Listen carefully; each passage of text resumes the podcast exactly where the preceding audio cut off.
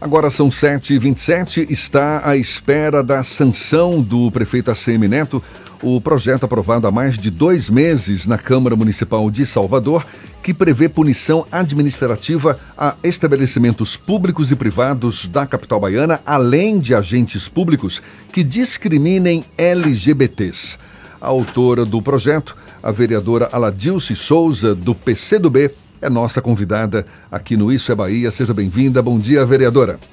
Bom dia, Jefferson. Bom dia, Fernando, Rodrigo. Bom dia, ouvintes da Tarde FM. Só para a gente entender melhor, esse projeto ele tramitava na casa já há dois anos, mas o texto original de iniciativa do vereador Maurício Trindade, do DEM, era de 1997, ou seja, há mais de 20 anos que tentava se aprovar um projeto de lei nesse sentido na Câmara? Na verdade, Salvador já dispunha de uma lei que foi de autoria do vereador Maurício Trindade, em 97, embora a lei não, não tenha sido regulamentada. Mas o que nós fizemos agora, em 2017, a pedido do segmento das lideranças do movimento LGBT em Salvador, foi é, fazer um projeto alterando essa lei, atualizando porque uma lei de 97 tinha é, muita defasagem. E que não estava sendo colocado não em prática. Não estava sendo colocado não em prática. tinha sido regulamentado. Então, nós fizemos esse projeto e em 2017 tramitou durante dois anos com muita dificuldade, né? um debate muito intenso na Câmara. Passou um ano na Comissão de Constituição e Justiça, na CCJ. Foi muito emendado, quase todos os vereadores e vereadoras da comissão pediram vistas e modificaram o projeto. Passou depois mais um ano na comissão de orçamento e, ao final, nós tivemos o projeto aprovado. É, ele seguiu para a sanção, porque, como foi muito emendado, demorou um pouco do dia da aprovação para seguir para a sanção. Foi no dia 6 de novembro e o, o prefeito tem até o dia 28 agora desse mês para sancionar. E deixou de fora igrejas e associações religiosas, então, fora dessa houve punição. uma resistência muito forte do segmento, você sabe que a, as igrejas né, têm um peso na Câmara e, e fizeram uma, tiveram uma resistência muito grande e o próprio, em acordo com o próprio segmento, com as lideranças, é, nós, a, essa emenda de, apresentada pelo segmento das igrejas evangélicas foi retirada. É, as igrejas ficam é, de fora. Não fica meio capenga, não? Eu acho, eu acho. Eu espero que nesses, nesses templos não seja praticada nenhuma, nenhuma, nenhum ato, nenhuma, é, nenhuma ação homofóbica, né, Porque se o, objetivo, se o objetivo é punir quem discrimina o, os LGBTs, deveria ser extensiva essa punição a todos. Pois é. Estou aqui Mas, jogando para a senhora comentar. Enfim, foi o que nós tiver, tivemos condição de aprovar. Nós sabemos que a gente tem ainda, e Salvador é uma cidade que tem um. A, a, a, os LGBTs sofrem muito, é a capital que mais mata é, pessoas por sua identidade de gênero, por sua orientação sexual. Então, é, esse projeto visa exatamente garantir o artigo 5 da Constituição de que todas as pessoas têm que ter direitos iguais de viver em sociedade. E esse segmento ele é, é muito é excluído de ambientes, ele não tem é, condição plena de viver, garantia plena dos direitos. Então, e aqui Salvador, é, está provado por esse embate que nós tivemos na Câmara, que ainda há forte resistência e nós esperamos que a lei ajude a lidar com esse problema. A lei prevê sanções administrativas para estabelecimentos que cometam, ou uh, estabelecimentos públicos e privados e agentes públicos que, que cometam algum tipo de discriminação com o segmento LGBT. Que tipo de punições é, é, são esperadas nesse tipo de legislação? São é, punições como multas. Multas, se houver reincidência, essas multas deverão crescer e até a perda de alvará. Essas, essas são, seriam as sanções administrativas. Essas, essa denúncia ela deverá ser encaminhada à Secretaria de Reparação, né, ou, ou diretamente à Secretaria, ou a, algum órgão da Prefeitura que lide com as pessoas LGBT. Nós temos o Conselho de Direitos das Pessoas LGBTs, nós temos, nós vamos ter centros, temos centros né, de apoio Então, essa rede deve ser é, os locais onde as pessoas. E está se pensando também em criar um, um, um disque, é, um, um, canal direto com o executivo.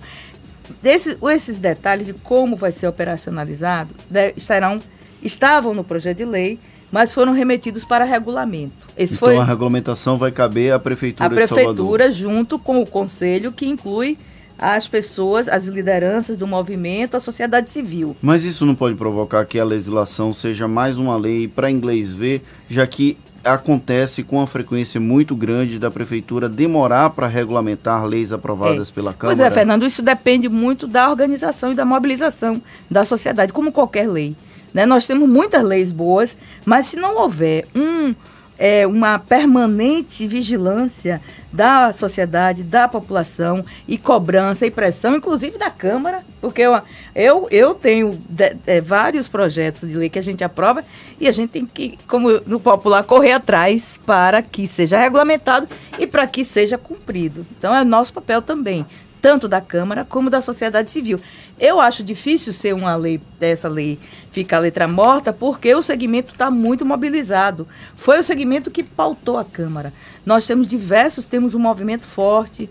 Eu quero destacar aqui o papel da, da UNA LGBT, né, que, e do Conselho das Pessoas, é, Conselho LGBT, que tem diversas instituições que foram eles, né, dezenas, que chegaram à Câmara e pediram para que eu apresentasse esse projeto e outros vereadores e vereadoras abraçaram, como Marta Rodrigues, como Suíca, como Moisés Rocha, Hélio Ferreira, é, Silvio Humberto, abraçaram o projeto Ou também. Ou seja, a oposição, o governo é, teve uma resistência A oposição, grande. não, não, olha, nós, nós tivemos também muitos vereadores da, do, da bancada do governo, Carvalhal, é, Fer, Paulo Magalhães, o próprio Geraldo Júnior, diversos é, que tiveram uma posição. A resistência maior foi dos, dos, segmentos que a gente pode chamar hoje, que são de. que representam essa corrente de, de ódio que nós temos no país, mais à direita, né? E é, que estão também na bancada do prefeito e da, dos vereadores ligados às religiões, Agora, né? especialmente as religiões evangélicas. Então, essa foi a resistência. Então, não é questão aí de bancada de oposição, bancada de situação. A gente tem que fazer justiça. Vereadora. Mas é uma, é uma questão que é, é, se trata de, de nós olharmos, né, fazer um gesto de solidariedade com esse público. Vereadora. Porque tem sofrido muito Salvador. Todo dia a gente tem, Jefferson me perdoe, todo dia a gente vê um caso de assassinato pela pessoa porque a pessoa ser é, gay, ou lésbica, ou, travesti. É um absurdo. Agora, me, me explica uma coisa. O deputado Zó, que é do seu partido também, do PCdoB, ele não apresentou um projeto de lei com o mesmo teor, a mesma intenção, punir também estabelecimentos, é. agentes públicos que discriminem LGBTs, ou seja, tramita na Assembleia na Legislativa. Assembleia também. Caso esse projeto seja aprovado, não fica meio sem sentido essa lei municipal? Porque aí seria aplicação para todo o Estado, não? Não, mas porque é, cada município tem a sua autonomia. Apesar do Estado ser um ente que representa o né, todos os municípios, mas cada município tem as, tem as, suas, as suas peculiaridades, as suas instituições, a sua formação. Então, a, a Câmara, na verdade, é que constitui o, o, o município, é que constitui o Estado na esfera local.